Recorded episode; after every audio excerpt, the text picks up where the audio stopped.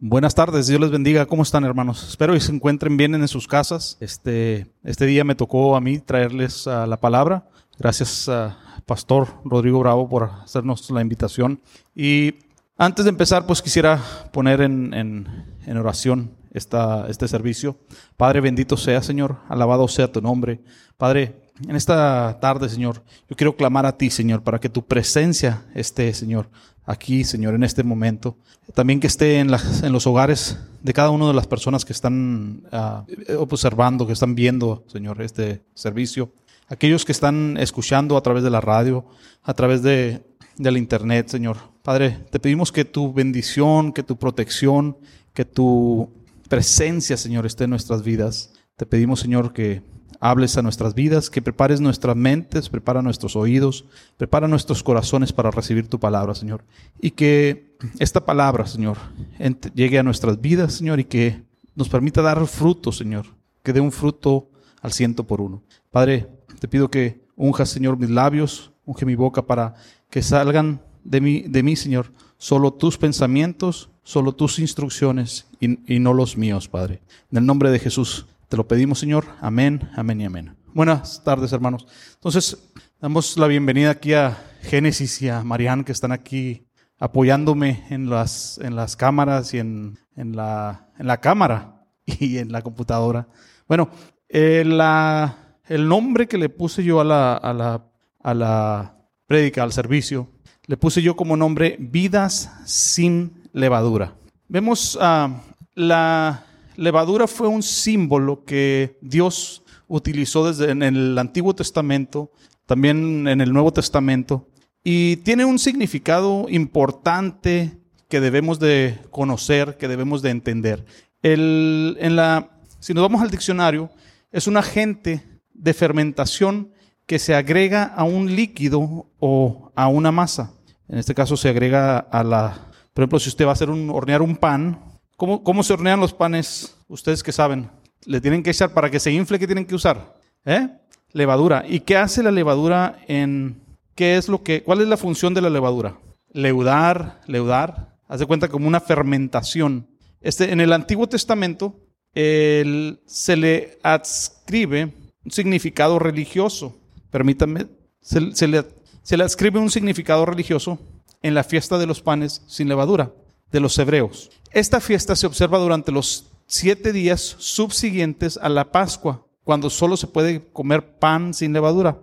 Y, esta historia, y esto lo podemos leer en Éxodos 12, del 14 al 20.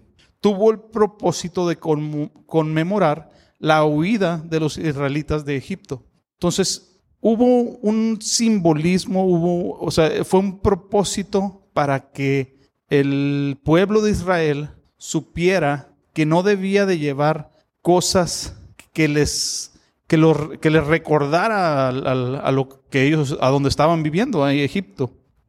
Y Pablo habla de la levadura en una forma figurada para describir el pecado y la maldad.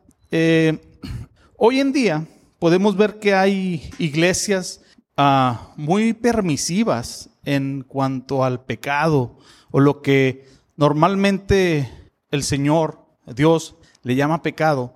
Este, hace, hace un año estuvimos de, de, de viaje, fuimos a, a, Canadá y a mí me sorprendió ver cómo había una iglesia que tenía un banner, un banner donde decía que era una iglesia abierta al, al movimiento, al movimiento gay, pues al, al LG, el, el movimiento del, del, lesbianismo y del gay. Pero dice, decía que estaba abierta al estilo de vida de ellos. O sea, una iglesia donde no se les iba a, predicar que tenían que cambiar. Entonces, y eso lo estamos viendo muy, muy, muy seguido. Lo estamos viendo más y más en, en la vida, en nuestra vida, en este momento este, en diferentes uh, lugares, en diferentes iglesias, este, lo que le llaman una iglesia open mind o una iglesia que, que permite, este, que te va a permitir, una sociedad que te está permitiendo hacer lo que tú quieres porque a ti te gusta. Ya no importa si está bien o está mal, ya no importa si hay, ah, si va en contra de la naturaleza, ya no importa eso. O sea, a eso nos, nos están queriendo empujar tanto la sociedad y hay muchas iglesias que están cayendo precisamente en eso.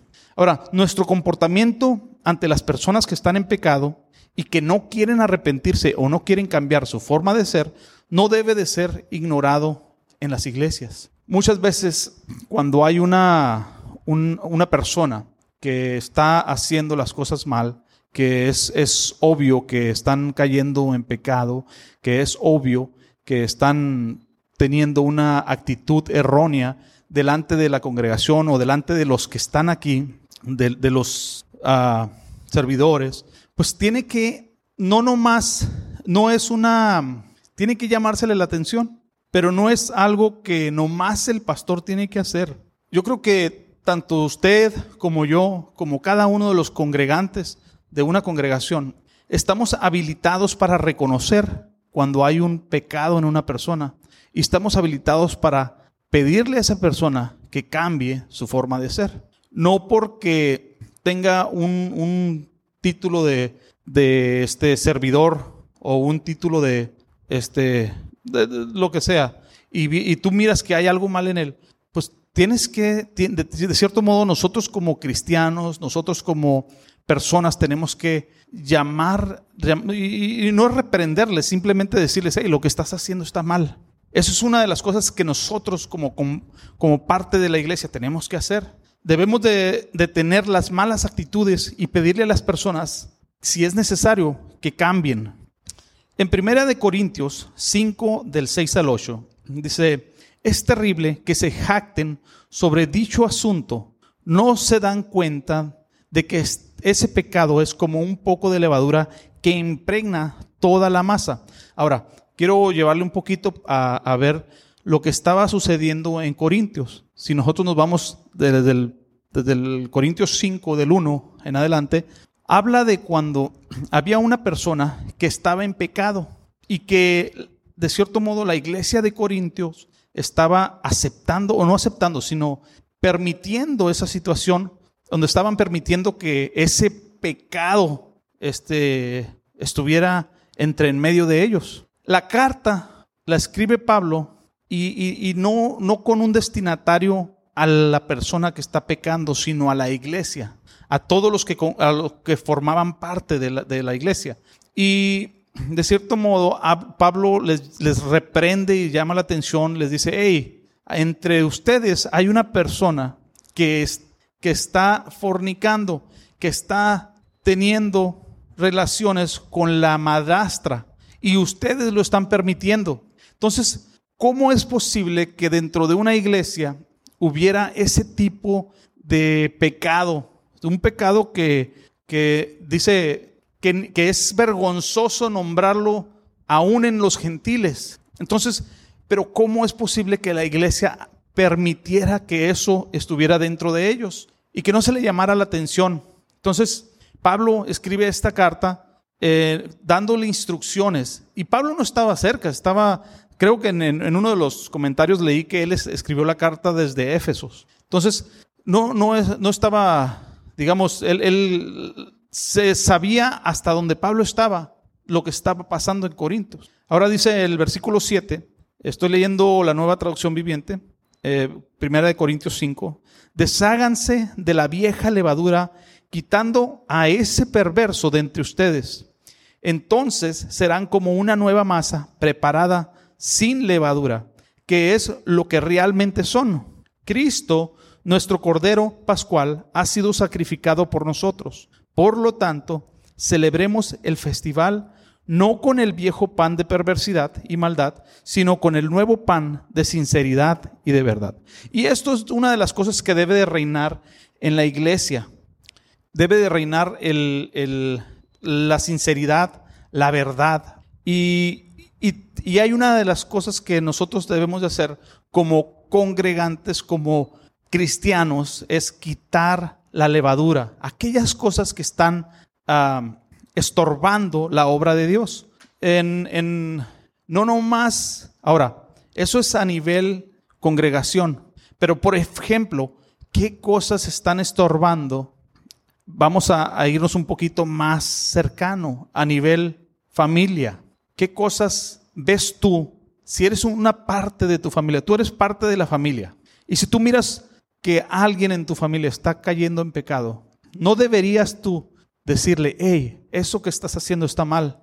Y no porque sea tu papá, no porque sea tu mamá, no porque sea tu hija, no porque sea tu hermano o tu hermana o tu hijo, no vas a decirle. Claro, tú como un integrante de esa familia, tú tienes que tener la capacidad para poder hablar con, con las personas y decirles, hey, lo que estás haciendo está mal.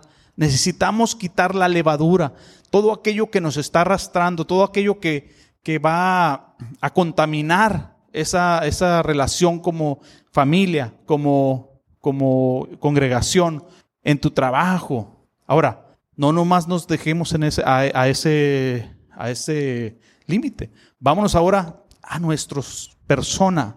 ¿Qué cosas hay en ti que te están haciendo caer en pecado? ¿Qué, ¿Qué tipo de levadura hay en ti? ¿Qué tipo de levadura hay en mí que está haciendo, que me está arrastrando a caer en pecado? Ahora, una de las cosas que debemos de tener es, es el, el, discernimiento poder discernir entre lo bueno y lo malo. ¿Qué cosas hay que tú conoces que están mal en tu vida y que necesitas cambiar? Pablo escribió, les decía yo que Pablo había escrito esta carta a los Corintios y Corintios era una iglesia formada por lo que en aquel tiempo se llamaban, o se les decía paganos o personas que eran fuera del, del núcleo de los judíos. Era una ciudad muy importante. La ciudad estaba llena de idolatría y otras tantas prácticas reprochables. Pero fíjense, Pablo dice, aún lo que está pasando ahí es vergonzoso mencionarlo en los, en los gentiles. Pablo, Pablo le, le habla a los corintios porque dentro de la iglesia existía un tipo de permisidad ante el pecado. O sea, como que la iglesia no se molestaba cuando sus, sus congregantes estaban, estaban pecando. La carta no tenía un destinatario específico, no era para el pecador que está, está cometiendo el pecado, no, era para la iglesia, era, era una exhortación a no permitir el pecado, porque podría arrastrar a la iglesia. ¿Y, qué es lo que pasa? Eh, eh, cuando, cuando, el, cuando tú usas esa, esa fermentación, y ustedes que han cocinado pasteles, a ver, cuando ustedes usan esa levadura y se la echan a la masa, pueden ustedes quitarla. Una vez que entra, se mezcla y se leuda toda la masa. Pues el pecado es de cierta manera igual. El pecado entra a tu vida, se mezcla con todo lo que tienes y, te, y, ya, no, ya no tienes el sentido de, de discernimiento. ¿Por qué? Porque ya, digamos, en la sociedad está pasando algo muy similar a esto. ¿Qué está pasando? Están moviendo las cosas que no son permitidas, las cosas que son antinaturales, a que las quieramos adoptar como algo natural. Entonces, ¿qué vamos a hacer? ¿Qué, quiere hacer la sociedad? Permitir que tus hijos, que tus hijos a la edad de cuatro o de ocho años estén decidiendo por sí mismos en su sexualidad. Eso no es, eso no es natural, eso no es permisivo, eso, eso debe de ser una, una, algo que debemos de reprochar como sociedad. Jesús también usó la levadura como un símbolo de mala enseñanza y la hipocresía de los fariseos y los saduceos. En Mateo 16, del 5 al 6, leyendo la nueva traducción viviente, dice, más tarde, cuando ya habían cruzado al otro lado del lago, los discípulos descubrieron que se habían olvidado de llevar pan. Atención, les dijo Jesús, les advirtió Jesús. Tengan cuidado con la levadura de los fariseos y con la de los saduceos.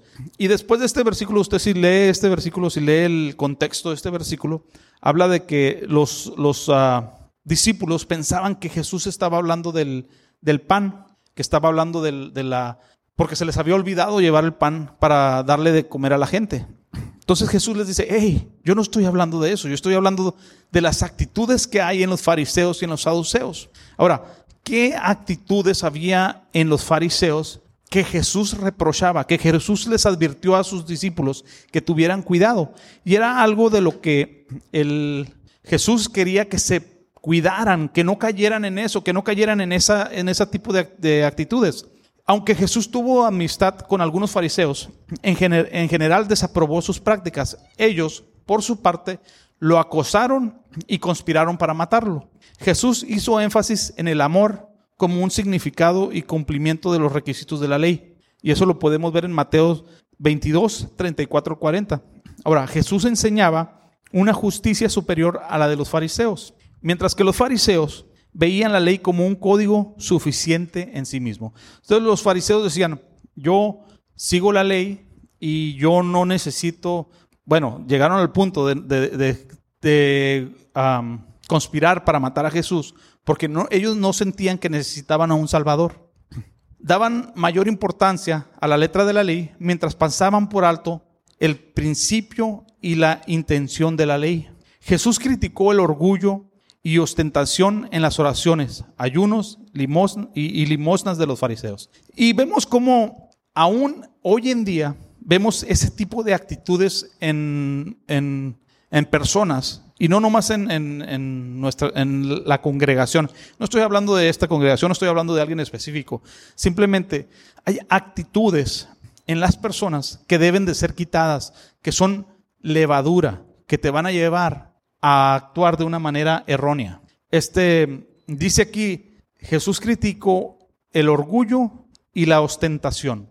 ¿Usted conoce a alguna persona que sea orgullosa? ¿Sí o no? Creo que sí, ¿verdad? Todos, creo que todos conocemos a personas que son orgullosas o que, o que piensan que son mejores que otras personas, que piensan que tienen, no sé, como que, bueno, ahí lo voy a dejar. O que son, ah, que hacen oraciones ostentosas para sentirse mejor que otras personas o que hacen ayunos y, los, y lo cantan a los cuatro vientos cuando se debe ser algo que es personal, algo que es entre tú y Dios, o personas que dan ah, apoyos a otras y lo cantan a los cuatro vientos cuando la palabra dice, hey, que tu mano izquierda no sepa lo que tu mano derecha o lo que da tu mano derecha o algo, pero bueno, entonces conoce usted personas que sean así y aún dentro de la congregación entonces, nosotros debemos de tener la capacidad, debemos de tener el discernimiento para ver esas actitudes y de una manera amable, de una manera cortés, de una manera este, sana, hablar con esas personas y decirles, hey, o sea, esto es lo que dice la palabra, esto es lo que dice la palabra. La palabra dice que tú no debes de tener ese tipo de levadura en tu vida, no debes de tener ese tipo de actitudes en tu vida. Ahora, los fariseos imponían cargas que ellos mismos no podían llevar y el espíritu crítico y exclusivista en lugar de intereses amorosos. ¿Ha usted alguna vez escuchado, ah, debes de ser de esta manera y la persona no es así? Debes de portarte bien, debes de ser amoroso con todos. Y te lo dicen hasta con así regañándote. Tienes que ser amoroso con todos.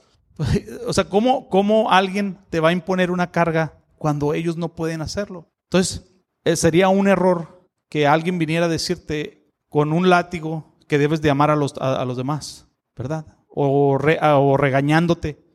No, o sea, debe, debe el, amor, el amor es una de las, eh, bueno, es el, el dice, es, es, lo principal en el cristianismo, debe ser lo principal. Entonces, cuando, no, cuando uno no sabe amar, cuando uno no, no, no entiende el concepto, pues se queda, no puede llegar a, enseñarle a los demás. Porque, por ejemplo, ¿cómo, ¿cómo em, aprenden tus hijos a amar a las demás personas? Pues con el ejemplo, ¿verdad? Pero si tú no puedes dar un ejemplo a tus hijos, si tú no puedes dar un ejemplo a tu cónyuge, si tú no le puedes dar un ejemplo a tus hermanos, entonces, ¿cómo puedes decir que el amor de Dios está en tu vida? Si tú no puedes ser un ejemplo ante tus hermanos en Cristo del amor, pues difícilmente podrás ser ejemplo en tu casa. Difícilmente podrás decirle al Señor que lo amas cuando a los que están a tu lado no los puedes amar. Por eso Jesús llamó hipócritas y guías ciegos a los fariseos. Entonces, ese es un tipo de levadura que debemos de quitar de nuestras vidas, que debemos de, de, eliminar de nuestras vidas. Y Jesús advirtió contra la autojustificación de los fariseos.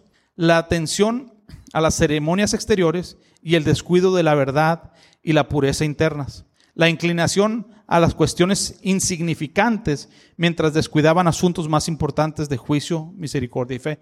Recuerdan, hay, un, hay una parábola del, de la...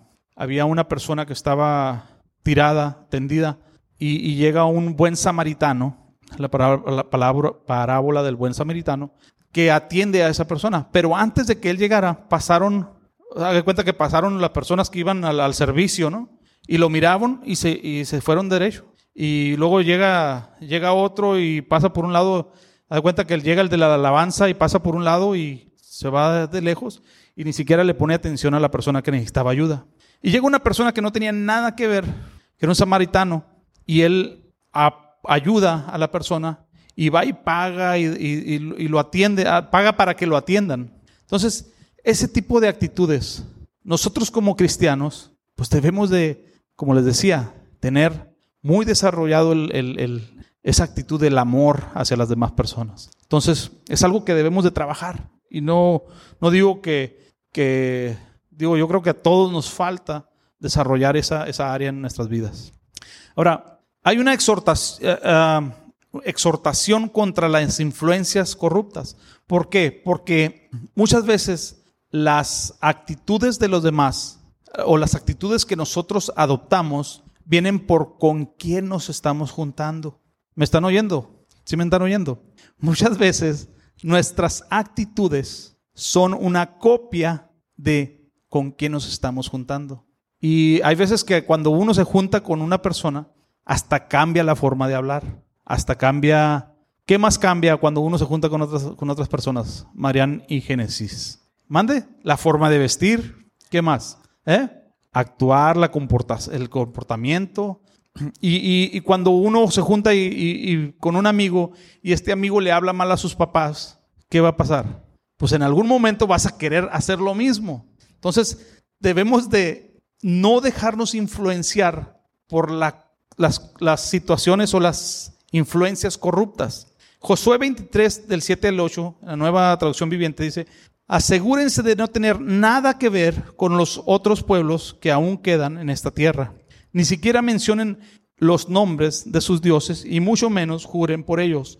No los sirvan ni los adoren, por el contrario, aférrense bien al Señor su Dios como lo han hecho hasta ahora. Entonces, esa, esa palabra dice, fue, pues fue, fue específicamente para, los, para el pueblo de Israel. Pero hay cuenta que le hablan a Juan para que, o le hablan a Pedro para que Juan escuche, o le hablan a Pedro para que, para que Juan escuche. ¿Sí dije bien? Sí. Bueno, entonces está diciendo, hey, pongan atención. Ustedes, tú eres cristiano tú ya no perteneces al, mundo. Todas las cosas que la sociedad está queriendo imponerle a tus hijos no pertenecen, no te pertenecen a ti. No las adoptes. Las actitudes verdaderas, yo te las voy a dar, dice el Señor. No adoptes las cosas del mundo. Primera de Corintios 15 del 32 al 34 dice, ¿y qué valor hubo en la lucha contra fieras salvajes? Esa gente de Éfeso si no habrá resurrección de los muertos y si no hay resurrección, comamos y bebamos que mañana moriremos. ¿Ha escuchado usted alguna persona que te diga, es pura mentira, no creas en, en, las cosas de Dios? ¿Ha escuchado alguna vez que le digan eso? A personas que se creen muy sabias, que se creen que saben todo y te dicen, eso es pura mentira. Entonces se apresuran, dice, comamos y bebamos que mañana moriremos. No se dejen engañar, dice la palabra, versículo 33. No se dejen engañar por los que dicen semejantes cosas. Porque las malas compañías, que dice, corrompen el buen carácter. Piensen bien sobre lo que es correcto y dejen de pecar, pues para su vergüenza les digo que algunos de ustedes no conocen a Dios en absoluto. Y está hablando a las personas que adoptan ese tipo de actitudes que se corrompen por escuchar a este tipo de personas. Entonces, ahora, muchas de estas actitudes, estas actitudes de los fariseos, esas actitudes que van en contra o este tipo de levadura, nos, nos lleva a que cuando tú presentas una ofrenda, no sea aceptable a Dios. Muchas veces nosotros queremos ganarnos al Señor con una ofrenda, ¿no? Con, yendo, con, con un canto, con... Entonces queremos como, como pagar el pecado que hemos hecho, que hemos cometido. Pero ese tipo de cosas, Dios no va a aceptar una ofrenda tuya a menos de que estés reconciliado con Dios. Mateo 5 del 21 al 24 dice, han oído que nuestros antepasados se les dijo, no asesines, si cometes asesinato quedarás sujeto a juicio. Pero yo digo, aun si te enojas con alguien, quedarás sujeto a juicio. Si llamas a alguien idiota, corres el peligro de que te lleven ante el tribunal. Y si maldices a alguien, corres el peligro de caer en los fuegos del infierno. Por lo tanto, si presentas una ofrenda en el altar, si presentas una ofrenda en el altar del templo y de pronto recuerdas que alguien tiene algo contra ti, deja la ofrenda allí en el altar, anda y reconcíliate con esa persona. Luego ven y presenta tu ofrenda a Dios.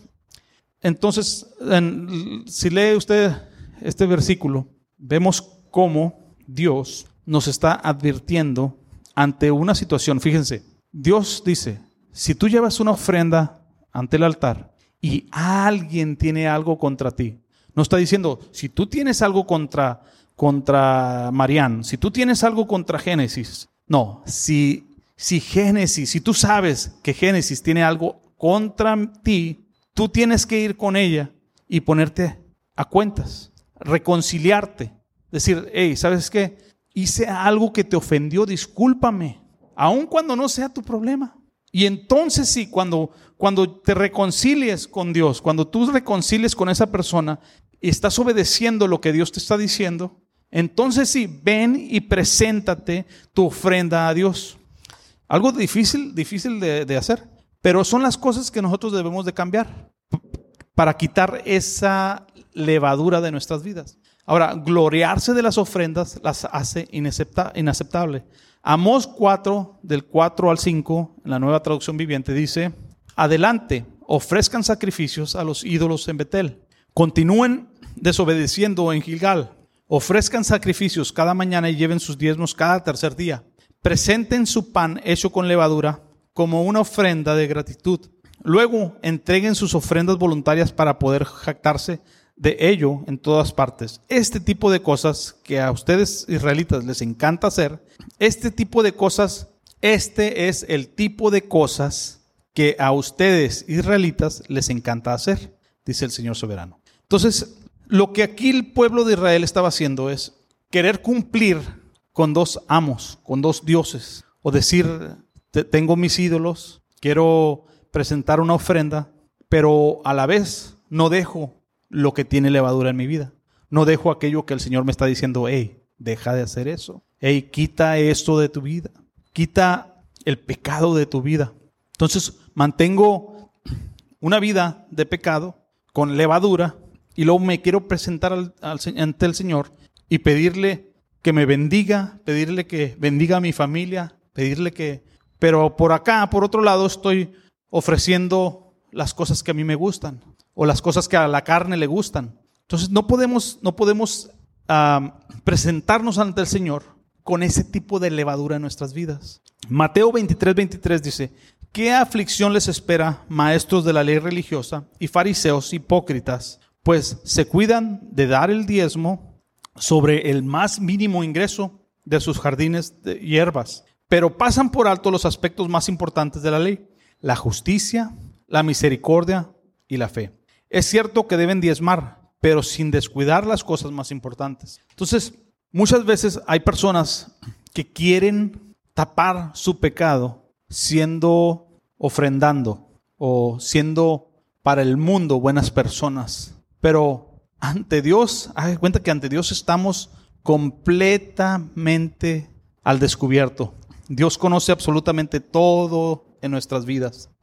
Ahora, Dios conoce todas tus intenciones, conoce tus actitudes, conoce por qué estás haciendo las cosas, conoce cuál es tu intención antes de hacer las cosas. Entonces, a Dios no lo vamos a engañar. Podemos engañar a todas las personas, podemos engañarlos de que somos muy buenas personas, de que, de que somos muy buena onda, de que somos muy dadivosos, y por otro lado estar cometiendo pecado, estar cometiendo cosas horribles, cosas, cosas, digo, chisme, este, ponga usted el nombre que usted quiera del pecado que usted quiera, y, y querer hacernos como buenas personas delante de las, de las otras personas, siendo dadivosos. Entonces, o venimos y traemos el diezmo y damos el diezmo, pero descuidamos el amor por los demás, descuidamos eh, la fe, o sea, no creemos que Dios vaya a sacarnos de un problema, descuidamos ese tipo de cosas, pero pensamos que somos buenos cristianos porque estamos diezmando. Entonces, no nomás es sobre el diezmo, no nomás es el diezmo, no nomás es, es cuando nosotros nos hacemos cristianos, cuando quitamos toda la levadura de nuestras vidas, dejamos todo lo que se quedó en Egipto, en Egipto. Todo ese viejo pasado, ese pasado se queda fuera de, de tu vida. Y es como debe de ser. Nosotros no debemos de traer las cosas de Egipto, las cosas de tu vida pasada, a que estén estropeando tu vida ahorita, tu relación con el Señor. Ahora veamos la levadura como un símbolo del reino de Dios. Ahora, hay una, hay una cosa que la levadura hace. Y Jesucristo en Mateo 13, 33, nueva traducción viviente, dice, Jesús también usó la siguiente ilustración. El reino del cielo es como la levadura que utilizó una mujer para hacer pan, aunque puso solo una pequeña porción de levadura en tres medidas de harina, la levadura impregnó toda la masa. Permítame. Entonces dice aquí, la levadura impregnó toda la masa. Ese tipo, esa, eso es lo que debe ser un cristiano. Cuando un cristiano está expuesto donde no hay cristianos, donde no hay otras personas que comparten esa visión, nosotros debemos de ser como esa levadura. Debemos de, con nuestras actitudes, con nuestra forma de ser, impregnar a todos los que están a tu alrededor. Por, veamos a el Mateo Mateo 5 del 13 al 16. Ustedes son la sal de la tierra, pero ¿para qué sirve la sal si ha perdido su sabor? Pueden lograr que vuelva a ser salada, la descartarán y la pisotearán como algo que no tiene ningún valor. Ustedes son la luz del mundo, como una ciudad en lo alto, en una colina que no puede esconderse. Nadie enciende una lámpara y luego la pone debajo de una canasta. En cambio, la coloca en un lugar alto donde ilumina a todos los que están en la casa. De la misma manera, dejen que sus buenas acciones brillen a la vista de todos para que todos alaben a su Padre Celestial. Entonces, cuando Jesús se refería de que la, el reino de Dios es como la levadura, pues es, es ahora quiero, quiero separar dos cosas. Una es la levadura, tenemos que sacarla de nuestra, de nuestra la levadura del pecado, la levadura del, la, levadura de los fariseos. Eso debemos de eliminarlo de nuestras vidas. Pero, pero, así como la levadura, como dice, como el pecado entra, puede entrar a tu vida y puede contaminar todo, ese tipo de acción es lo que nosotros como cristianos debemos de causar en las demás personas. ¿Qué es? que nosotros donde seamos puestos debemos de alumbrar, debemos ser luz, debemos de ser sal, debemos de ser como esa levadura, impregnar toda la masa, impregnar a aquellos que aún no conocen del Señor. ¿Y cómo lo vamos a hacer? Siendo diferentes, siendo diferentes a los demás. Proverbios 1 del 8 al 9 dice, Hijo mío, presta atención cuando tu padre te corrige no descuides la instrucción de tu madre. Lo que aprendas de ellos te coronará de gracia y será como un collar de honor alrededor de tu cuello. Ahora, este es un tipo de influencia positiva que nosotros como cristianos debemos de llevar. Aquí le está hablando a un hijo diciéndole que tiene que prestar atención, que no que no que no tire por la borda cuando cuando el padre lo corrige, que no descuide las instrucciones que se le dan, porque eso es lo que le va a coronar de, gracia. Vemos en Proverbios 7, Mariano, Proverbios 7, del 1 al 4, dice, Hijo mío, sigue mis consejos, atesora siempre mis mandatos, obedece mis mandatos y vive.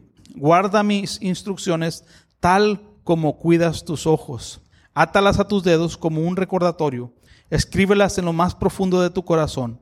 Ama a la sabiduría como si fuera tu hermana y haz a la inteligencia un querido miembro de tu familia. Entonces, ¿cómo tratas a tu hermana? Así debes de tratar a la sabiduría. Ahora, no se pongan a pelear con la sabiduría, porque hay muchos que se pelean con sus hermanos, ¿verdad? No. Está hablando de que, de que la sabiduría es algo que nosotros debemos de, de querer. Debemos de guardar las instrucciones, así como cuidas tus ojos, dice.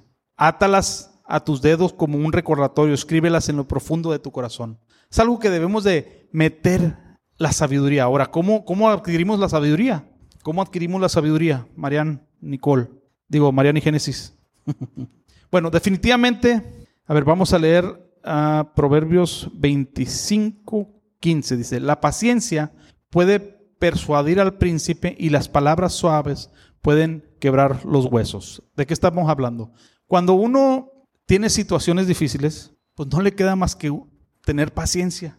Y cuando uno, hay, cuando estás teniendo una, una, un, problema, ¿qué pasa cuando tienes una, una, cuando estás enojado con alguien y le hablas fuerte? ¿Qué pasa? ¿Eh? ¿Qué pasa? A ver, ¿qué crees que pasa? Pues te, vas a topar con una pared, ¿verdad? Pero dice aquí, las palabras suaves pueden quebrar los huesos. Está refiriéndose a que cuando nosotros tenemos una situación difícil y utilizamos una forma de hablar suave con las personas, ¿qué crees que va a pasar? Pues aquello que está así tan duro, tan difícil, se va a ablandar.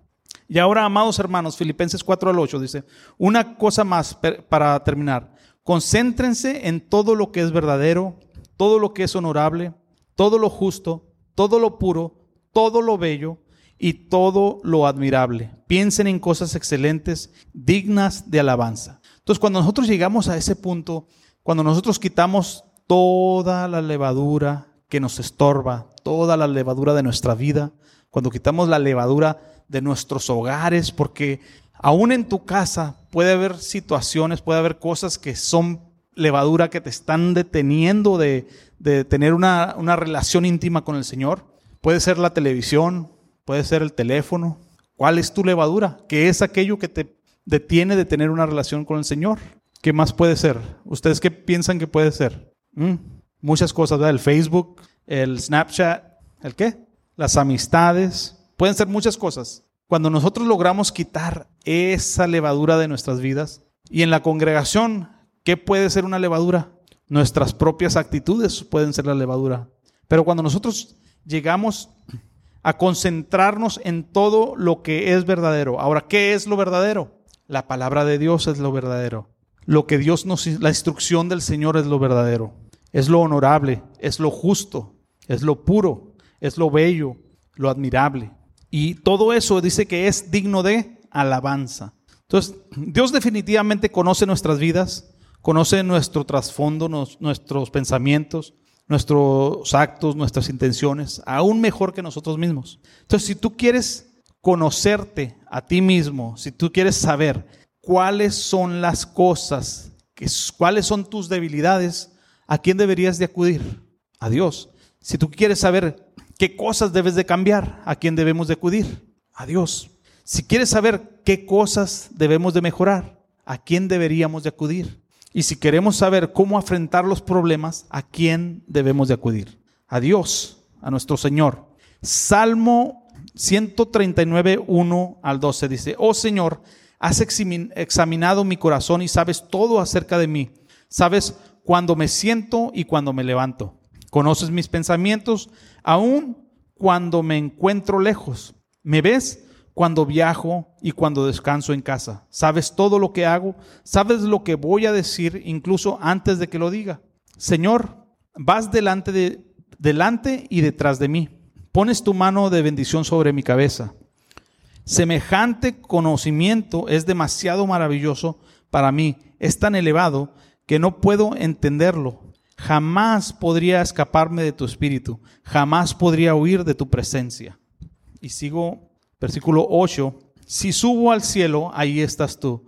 Si desciendo a la tumba, ahí estás tú. Si cabalgo sobre las alas de la mañana, si habito junto a los océanos más lejanos, aún ahí me guiará tu mano y me sostendrá tu fuerza. Podría pedirle a la oscuridad que me ocultara y a la luz que me rodee que se conviertan en noche, pero ni siquiera en la oscuridad puedo esconderme de ti. Para ti la noche es tan brillante como el día. La oscuridad y la luz son lo mismo para ti.